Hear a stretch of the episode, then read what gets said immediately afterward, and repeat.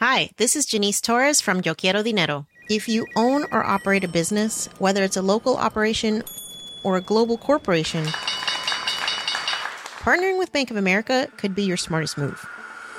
By teaming with Bank of America, you'll enjoy exclusive digital tools, award winning insights, and business solutions so powerful you'll make every move matter. Position your business to capitalize on opportunity in a moment's notice.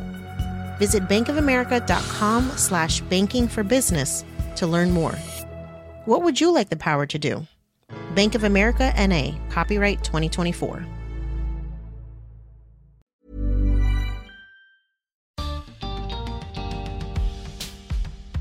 Las escuelas tienen el potencial de ayudarnos a crear sociedades más inclusivas. Pero, ¿cómo lo logramos? Bienvenidos al podcast de TED en Español, soy Jerry Garbulski. En su charla en TEDx Río de la Plata, la directora de escuela Silvana Corso nos muestra, a partir de la experiencia con su hija con discapacidad, que la inclusión social solo es posible cuando se incentiva desde el aula.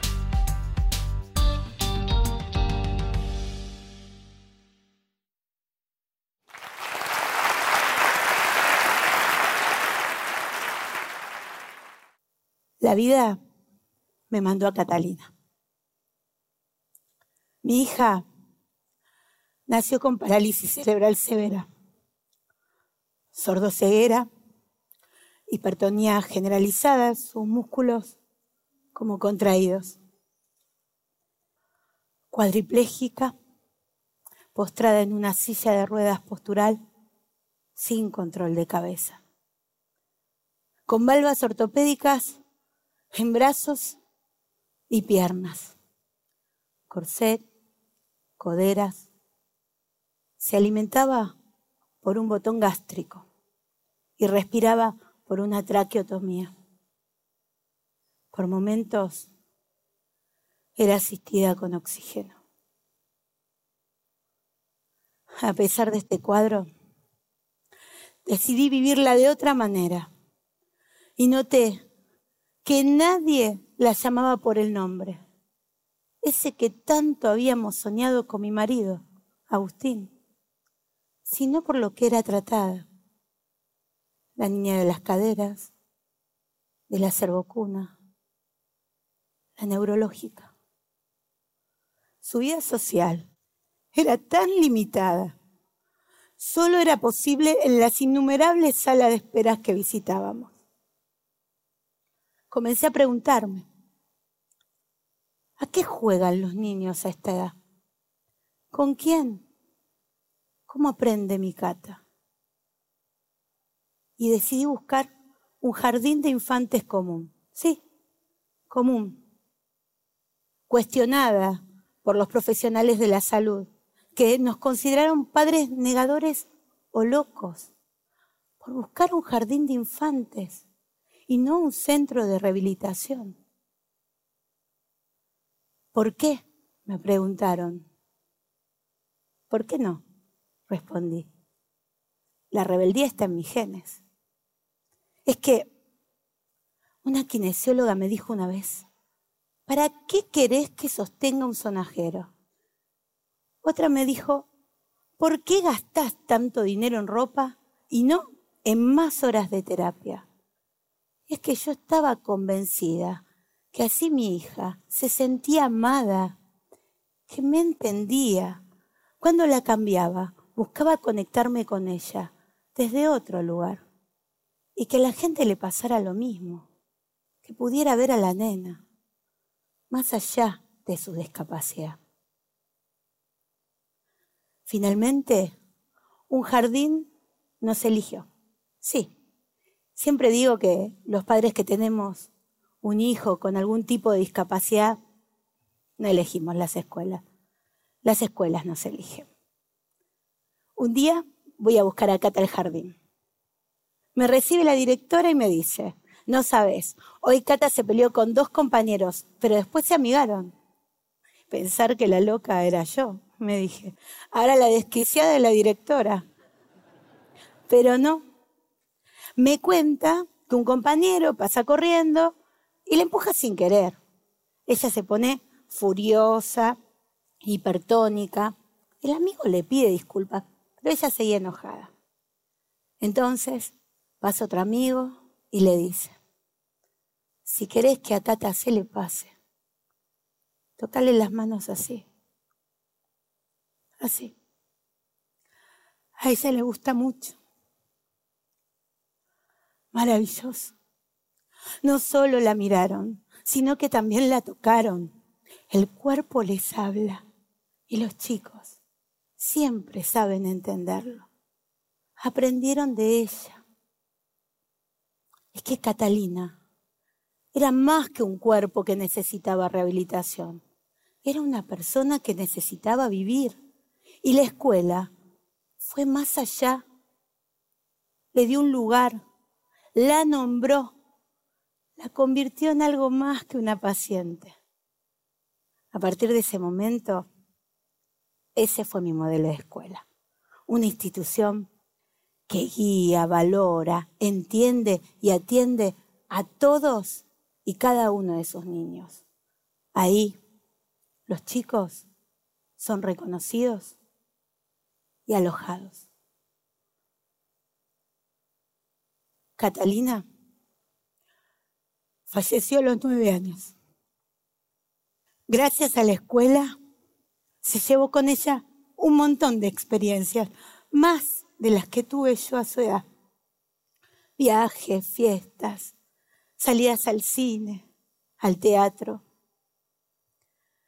Y como nada es casualidad, ella transformó mi mirada en la educación. Y así comencé mi formación específica en educación inclusiva. La gran oportunidad para poner en marcha toda esta experiencia la tuve cuando asumí la dirección de una escuela secundaria común. Y ahí decidí abrir las puertas realmente a todos. Porque yo, quería esa escuela. La escuela que vivencié, de la que fui testigo. Esa es la escuela que empecé a construir, porque es en la escuela donde se puede cambiar la representación social de la discapacidad. Una escuela inclusiva es una escuela que se preocupa y ocupa de todos y cada uno de sus alumnos, y al atender su singularidad, diseña estrategias diversificadas o específicas de intervención. El objetivo me lo enseñó una alumna, Carolina, con mielomeningocele, una patología neurológica severa, cuando me dijo, profe, yo no quiero dejar de aprender. Entonces, no debemos subestimar la capacidad de aprendizaje de ninguno de nuestros niños.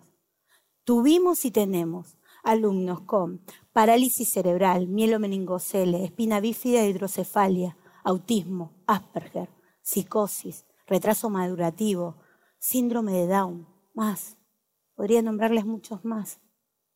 Trabajamos con o sin maestras integradoras, de tiempo completo o parcial, con equipos internos o externos que nos asesoran. Porque la presencia de estos chicos en el aula es la garantía para los alumnos en general de aprender a valorar y reconocer la diversidad humana, así como aceptar y lidiar con sus propias limitaciones. ¿Cómo lo hacemos? No hay recetas. Es una escuela de gestión estatal con recursos limitados. Solo puedo decir que lo hacemos con pasión, voluntad y formación. Creemos en lo que hacemos, de lo contrario no sería posible. Cuando recibimos un alumno con algún tipo de discapacidad, lo primero que hacemos es entrevistar a sus padres. Nadie los conoce más que ellos. Después lo entrevistamos a él. Aprendimos a mirarlos, a escucharlos, no podemos pensarlos sin conocerlos, saber qué siente, qué piensa, qué busca. Y después, con los equipos externos, psicólogos, psicomotricistas, psiquiatras, terapistas ocupacionales, todos, todos los que tengan voluntad y capacidad de trabajo en equipo, tanto del sector privado como público, porque también articulamos con escuelas de recuperación, hospitales de la zona, organizaciones y fundaciones que se acercan o nos reciben para ofrecer su asesoramiento o capacitación gratuita, porque es verdad, no estamos preparados para ellos.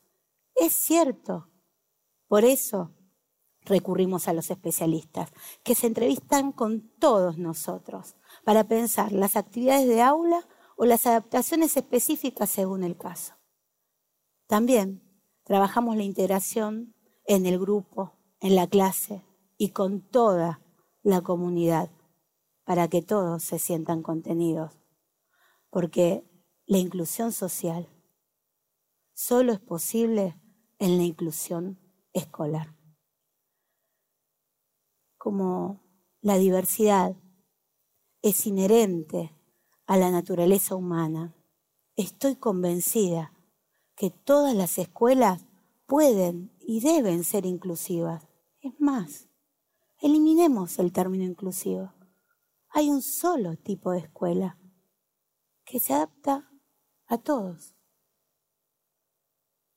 Recuerdo, estando en la fila, esperando entrar al cine, con mi marido y mis hijos, un niño comienza a mirar a Cata y agita el brazo de su papá diciendo, papá, papá, mira, señalando a mi hija, una nena muerta. No era una pregunta incómoda a la que estaba acostumbrada a escuchar. Era una afirmación. El dolor transformó mi cara como ahora. Mis ojos explotaban. Pero qué culpa tenía ese nene. Después reflexioné. Pudo haber dicho cualquier cosa, pero dijo muerta. Sí, es que están muertos para esta sociedad. Nada ni nadie están preparados para ellos, ni nosotros, sus padres. No les damos lugar porque hacerlo nos enfrenta con una realidad que negamos y a ellos con el sufrimiento de no ser comprendidos ni aceptados. Cuando recorro mi escuela, veo cómo se naturalizan sus presencias. Para nuestros alumnos, ellos no están muertos, sobran voluntarios para ayudar a superar las barreras de accesibilidad esos mismos voluntarios en la calle no van a ser indiferentes a las necesidades de las personas, porque aprendieron en la escuela eso que se llama empatía. Contemplo el patio y veo llegar a Carolina, del brazo de dos compañeros, que la ayudan a subir o bajar las escaleras. Rápido, un auxiliar le alcanza el andador. Pasa muy rápido Franco, descontrolado en su silla de ruedas. Y Valentín camina, enamorado de todas, enamorado de la vida. Ezequiel agita sus brazos, ensayando acercamientos a este mundo adverso para su estructura. Y Tomás. Tomás nos cuenta historias fantásticas cada mañana, si hasta podría ser escritor. Podría nombrar a tantos, a tantos. Se juntan y conviven en un, en un recreo tan loco como ideal. La sociedad misma, pero mejor, reconocer a cada uno como una persona, valorarla por lo que es, estimularla en sus aprendizajes, animándonos a correr las barreras de nuestras propias expectativas, si son nuestras una institución educativa que no da respuesta ni espacio a estos chicos es una institución educativa que está muerta. Por lo menos para mí y la sociedad que sueño y que es posible. Porque para que una sociedad cambie, el cambio se debe iniciar en la escuela, uno de los primeros lugares de socialización del hombre. Entonces, comencemos con lo que tenemos. Si es posible, lo hicimos nosotros, que tenemos lo mismo que cualquier escuela o menos. Se puede. Lo menos. Así me lo enseñó mi hija.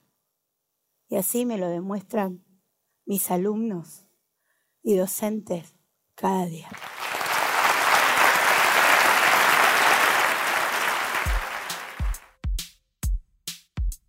Si te gusta TED en español, la mejor manera de apoyarnos es compartiendo el podcast con tus amigos.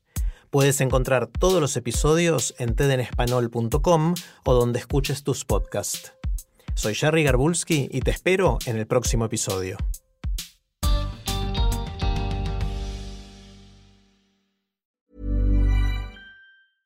Hi, this is Matt and Sean from Two Black Guys with Good Credit. If you own or operate a business, whether it's a local operation or a global corporation, partnering with Bank of America could be your smartest move. By teaming with Bank of America, you'll enjoy exclusive digital tools, award winning insights, and business solutions so powerful you'll make every move matter. Position your business to capitalize on opportunity in a moment's notice. Visit bankofamerica.com slash banking for business to learn more. What would you like the power to do? Bank of America, NA, copyright 2024.